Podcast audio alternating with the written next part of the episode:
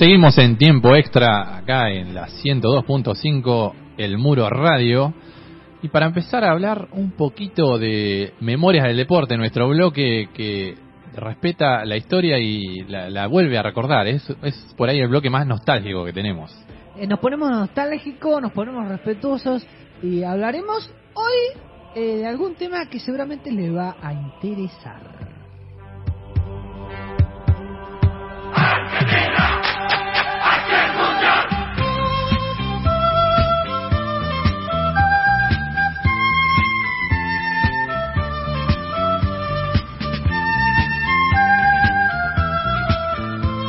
Memorias del Porte capítulo 2. Lo escuchamos. Bueno, vamos a hablar un poco para algún despistado que no sabe de dónde es este tema. Es el tema del Mundial 78. En Argentina se jugó el Mundial 78 es un tema de Ennio Morricone, un, un artista, tremendo artista que falleció hace muy poco, eh, que ha hecho temas de películas eh, a, granel, digamos, muy, muy buen compositor, eh, lo recomiendo. Y bueno, Argentina en el 78 organizó un mundial. Como todos sabemos, era época de dictadura, indudable los hechos que se han cometido en ese momento. Pero bueno, más allá de, de, eso, yo quería referirme a lo futbolístico y por ahí desterrar un poco eso que se cree de eh, que Argentina, bueno, era un mundial arreglado, era un mundial que no tiene tanto valor, eh, porque obviamente está el mundial del 86 de, México, que fue una hazaña, tremenda hazaña de Argentina, pero también hay que darle un poco de valor a este mundial que fue el que primero Argentina consiguió futbolísticamente hablando.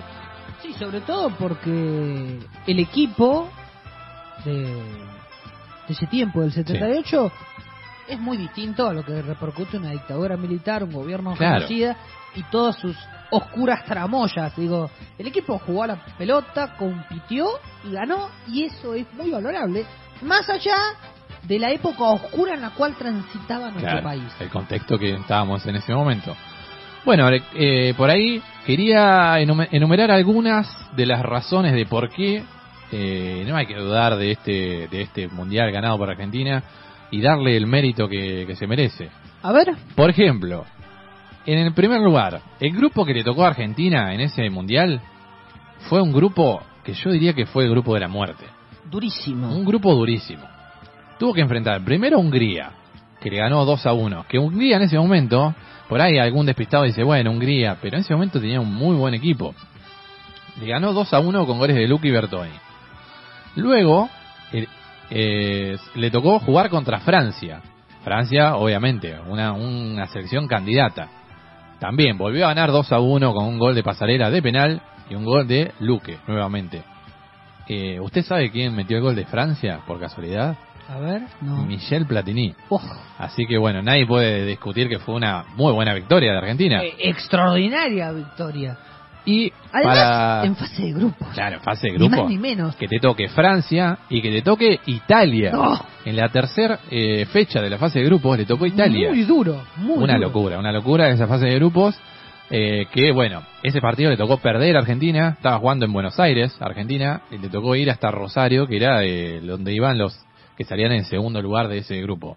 Argentina perdió con Italia, que luego saldría campeón en el 82, Italia. En España 82 saldría campeón. Así que un equipo italiano que no estaba para nada en un mal momento, sino que tenía figuras como Paolo Rossi, que fue el que metió el gol en ese, en ese partido, que luego en el 82 se consagraría goleador, y Dino Sof, que fue era un arquero que tenía ya estaba entrado en edad y sin embargo cuatro años después en el 82 como como bien digo salió campeón y fue una de las figuras también bueno por ejemplo le podría haber tocado si hubiesen arreglado el sorteo le podría haber tocado Argentina en un grupo con México, Escocia e Irán. Por así decirlo, por decir.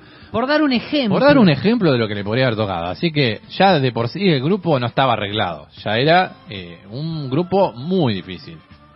Después, cuando Argentina clasificó a la segunda ronda, son una era una segunda ronda distinta a lo que es hoy en día. No, no fue octavo de final ni cuarto de final. Otro tipo de organización. Otro tipo de torneo incluso.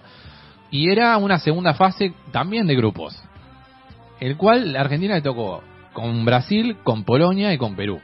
También bastante complicado, Perú en ese momento era bastante bueno, eh, Polonia era muy bueno, tenía jugadores como Smuda, como Boniek, como Deina. Venían de salir terceros en el Mundial pasado y el Mundial siguiente salieron terceros también, en el Mundial 82. Lo quería ver en la pronunciación de los jugadores No, polacos. eh, sí. Sí, sí.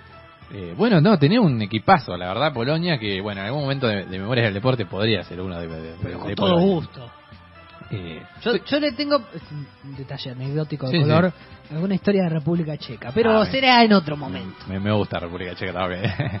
Eh, ese partido, el primer partido fue con Polonia en la segunda fase, recordemos, ot- otro, otros grupos eran. En ese partido, eh, Argentina 0 a 0 iba y Polonia tuvo una chance clarísima de gol, que obviamente queda en el recuerdo, como que no está presente, no, no la tenemos presente, que eh, hubo una tremenda tajada, pero no del arquero, sino de Mario Alberto Kempes que en ese momento no expulsaban al jugador que, que tocaba con la mano la pelota. Cobraban penal, pero no expulsaban.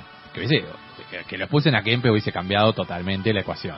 Seguramente, si un jugador tan desequilibrante y tan preponderante en el campo de juego como Kempes. Y hubo después una tajada de ese penal por parte de Filiol, de Ubaldo Matildo Filiol. Así que bueno, Yo creo que si no es el mejor, Sí. pegan los dos palos. muy probable, muy El probable. mejor arquero del fútbol argentino para mí, Filiol, está ahí seguro, insisto. Si no es el mejor, pegan los dos palos, no en uno solo. Luego de, de aquella tajada de Filiol y, bueno, anteriormente de Kempes, eh, hubo un doblete de Kempes. Así que, mire si no hubiera cambiado la ecuación que lo Claro. expulsen a Kempes en ese mismísimo partido. Luego de eso fueron 0 a 0 con Brasil, un resultado bastante, digamos, difícil que tuvo Argentina. Y quedaba eh, por ahí el partido con Perú. Que bueno, por ahí es, Que es el más teñido, es el partido polémica. más polémico, totalmente polémico. pero en todo caso, la responsabilidad de que ese partido esté teñido por la oscuridad es de la dictadura, Sí, e incluso... no de los jugadores. Incluso eh, yo diría que el Perú ya había quedado eliminado uno. Había, ya había quedado eliminado. Venía de perder 3 a 0 con Brasil, así que ¿por qué no podía perder 4 a 0 con Argentina? Con Argentina que venía jugando muy bien. Eh, este Polonia que, que yo le, le estoy contando Pero, era si no me equivoco, el empate con Brasil comprometía un poco a la Argentina en Claro, su clasificación. tenía- Era tenía un que ganar- vital. Tenía que ganar 4 a 0. Por ahí lo que es recontra polémico, y eso sí no podemos negar, es que se jugó primero el partido Brasil-Polonia y luego el partido Argentina-Perú. O sea que Argentina Pero, supo pero resultado. esas tramoyas Eso sí. que no, no, casi no dudo que la dictadura sea capaz Claro. de hacer cosas de ese estilo. Mataron un montón de personas y sa- desaparecieron 30.000. Mirá si no van a meter mano en una organización de un De un mundial, mundial. claramente y con los beneficios políticos y el rédito que le sacaron a ese mundial. Pero insisto, la responsabilidad y el peso está en la dictadura. Los jugadores no pueden hacer demasiado y el cuerpo técnico a la organización de un partido. E incluso en ese mismísimo partido hubo una jugada cuando iban 0 a 0 Argentina y Perú que pegó en el palo. O sea que Perú muy para atrás no estaba yendo. Tampoco. Es cierto, sí, lo, lo recuerdo. Otro... Lo recuerdo, va, lo Sí, vi, sí, lo- lo- lo vio. lo volví Sí, a ver sí. al partido, no, no, no estaba en este mundo en ese momento. Eh, luego de, de clasificar a la final, porque bueno, Argentina ganó 6 a 0 ese partido con Perú, clasifica a la final y finalmente se consagra, pero eh, sí, ganando 3 a 1, pero yendo eh, al suplementario, o sea, empatando en los 90 minutos, con un tiro en el palo de rep de un jugador holandés que había. eh, así que no, tampoco Holanda no fue para Ah, nada para atrás. Fue casualidad prácticamente que Argentina, en esa jugada, eh, eh, que dicen los, los jugadores de Argentina, eh, ese plantel, dicen que fue tremendo esa jugada, que, que vivirla ahí era como que le volvió el alma al cuerpo cuando pegó en el palo y salió. Fue, fue una cosa de locos. Y luego... No sé, si, no sé si cabe en la comparación, pero sí en las sensaciones personales.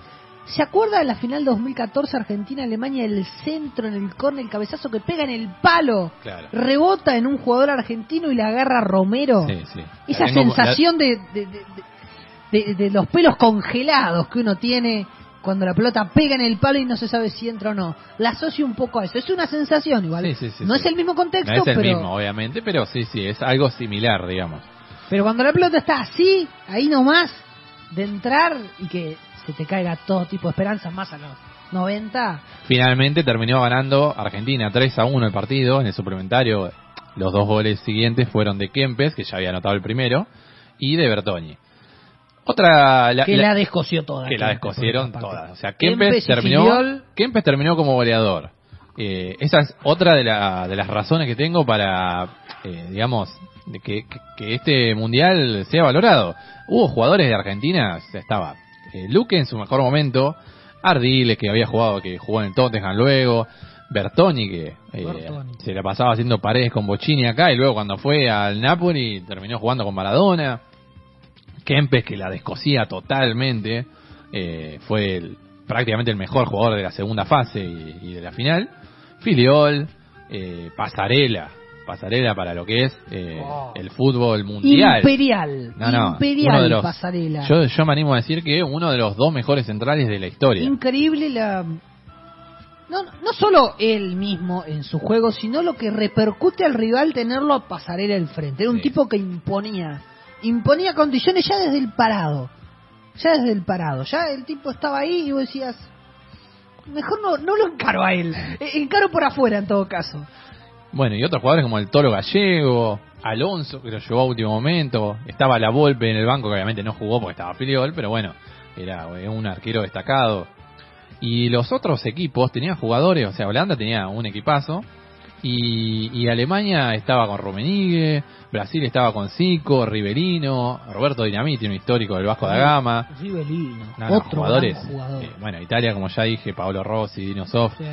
Sinceramente, eh, creo que todas estas razones hacen... Eh, sí, un mundial muy competitivo, muy difícil. Muy difícil. Y marco esto, que en todo caso el achaque tiene que ser a la dictadura. Claro, claramente, sí, sí, sí. Fue un mundial, la verdad, eh, que yo creo que eh, por ahí, viste, los eh, jugadores, los, los integrantes de ese plantel, siempre sienten que, bueno, no se los valora mucho. Y yo tenía ganas por ahí de, en este humilde homenaje, va a hacerlo, hacer valer un poco ese mundial ganado, que Argentina tiene dos nada más, tampoco es que tenemos 10 mundiales. Claro, no, coincido, coincido en su apreciación, además dio muchos datos y estadísticas y, y hechos que revelan la dificultad que tenía, que conllevaba ese mundial y cómo Argentina tuvo situaciones complicadas en las cual se le podría haber escapado hasta en la propia final. hasta en la propia final. Ahora yo voy a cambiar de tema. Cambiamos totalmente de totalmente de tema, casi que un poco más anecdótico este, este asunto. Si yo le digo Ranieri, ¿le suena? Me suena, me suena mucho. Este es el cuento de la Cenicienta en versión fútbol. Sí, claramente, sí. Este 2 de mayo, eh, este pasado 2 de mayo, ayer, efectivamente, se cumplieron 5 años de la mayor sorpresa vista en la historia de la Premier League el Leicester de Claudio Ranieri, de Jamie Bardi, Guillermo Marés, Engoló Canté, hoy ya consagrado. Esos, esos dos me encantan, Marés y Canté me encantan. De Casper Schmeichel, de Wes Morgan y compañía, rompió todos los pronósticos y se proclamó campeón de una competición reservada a los elegidos. Esa competición es la elite. Sí, Así te diría que para muchos de esos equipos la Premier. Ya, jugar la Premier es un premio para ellos. Y además, incluso para los elegidos, vale más que la Champions por momentos. Apuestan mucho a la Premier League. Está consagrada esa liga. Incluso es una liga que, por si algún algún desprevenido no se ha dado cuenta, maneja un nivel de dinero superior a cualquier otra liga. Sin, sin lugar a dudas. Hizo añico todos los pronósticos y conquistó el título con dos fechas de adelanto, viendo por televisión cómo el Chelsea le arrancaba un empate al Tottenham, que era su único perseguidor en ese torneo, y así sentenciaba el campeonato.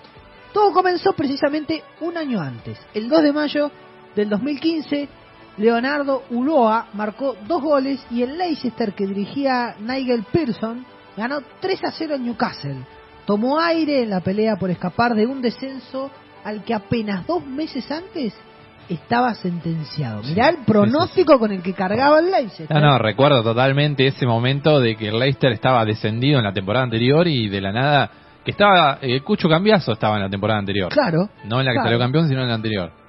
En su primera temporada en la Premier, los Foxes acabaron salvándose y celebraron aquel éxito con una gira por Tailandia, Ah, bueno. habiendo salvado el descenso, pero las celebraciones, esas, esos festejos, Sí. desembocaron en una revolución. El multimillonario tailandés, tomo aire, Vichai Srivaj Napraha, estuve bastante bien, ¿no? Sí, creo que no, no, no se podría repetir, creo. Muerto trágicamente en abril de 2018 al estrellarse su helicóptero, era dueño del club desde el 2010 y organizó en junio de 2015 una gira de la plantilla por su país durante la cual tres futbolistas, Tom Hopper, Adam Smith y James Pearson, protagonizaron una orgía en Bangkok que saltó a la luz por un video en el que se les veía forzando a una mujer a la que le dedicaban comentarios racistas.